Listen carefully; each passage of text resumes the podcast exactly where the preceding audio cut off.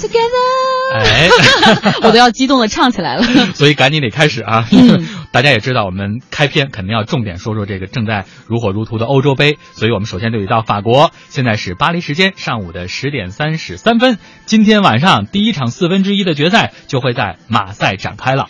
对，今天的等于说北京时间的明天早上凌晨三点钟，波兰对阵葡萄牙，两边是各有球星一枚哈。嗯这波兰的莱多万斯基他是在拜仁效力，还有这个葡萄牙的 C 罗，他们两个人的发挥将左右球队的命运，到底是谁能赢呢？其实波兰看起来没有想象中的那么弱，而葡萄牙看起来没有想象中的那么强，好像势均力敌的样子。悬念呢？是嗯这个两个队的主帅都很保守，像葡萄牙的主帅桑多斯就表示说，这是一场五五开的比赛，跟没说一样。我当记者的时候最 讨厌这样的主教练了。他说谁都有可能打进半决赛。嗯然后波兰主帅呢则说，这个葡萄牙人的危险人物不仅有 C 罗一个人，他们的很多球员都很有天赋，但是波兰的打法更加实用，我们也会努力的。咱们多说一句 C 罗哈，嗯，有人说了，他在国家队的这个赛场上表现的不咋地，但实际上在场外他还是非常会做生意的。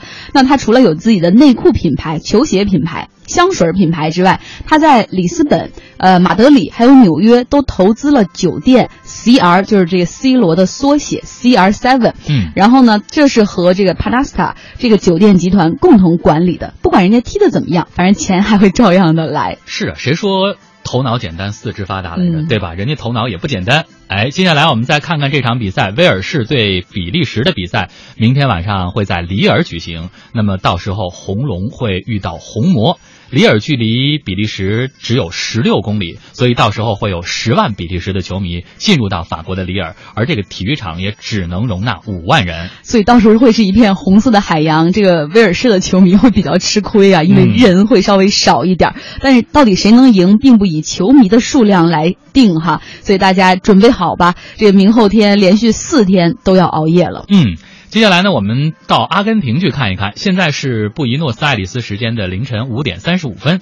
我们来说说梅西吧，之前有点冷落南美这一块的足球了。这个梅西宣布退出国家队，但是有一尊他的铜像还是在这个布宜诺斯艾利斯的 Plate 河边被立了起来，而且是市长亲自来为他揭幕。嗯大家都知道，在此前的美洲杯决赛中，梅西是射失点球，让冠军与阿根廷队失之交臂，所以失望至极的梅西也是宣布我退出国家队吧。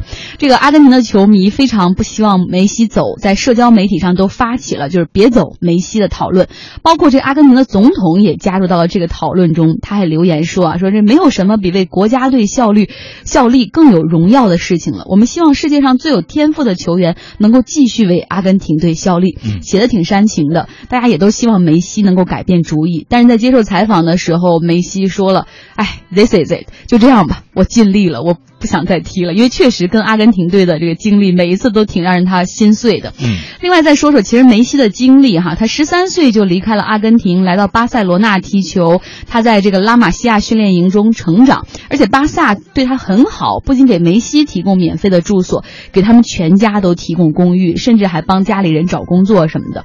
然后呢，还帮这个，因为大家知道梅西以前个儿特别矮。甚至有人怀疑他患了这个侏儒症，然后当时巴萨就花很贵的钱帮这个梅西打那个激素，促进他的发育，还专门请一位教练来每天帮他锻炼腿部的肌肉，来避免他得这个侏儒症哈。这些年来呢，梅西也用自己的努力和勤奋为巴萨带来很多荣誉，但同时他对阿根廷也很努力，也很尽心，但就是颗粒无收，所以可能这就是命吧，你不能什么都得到吧。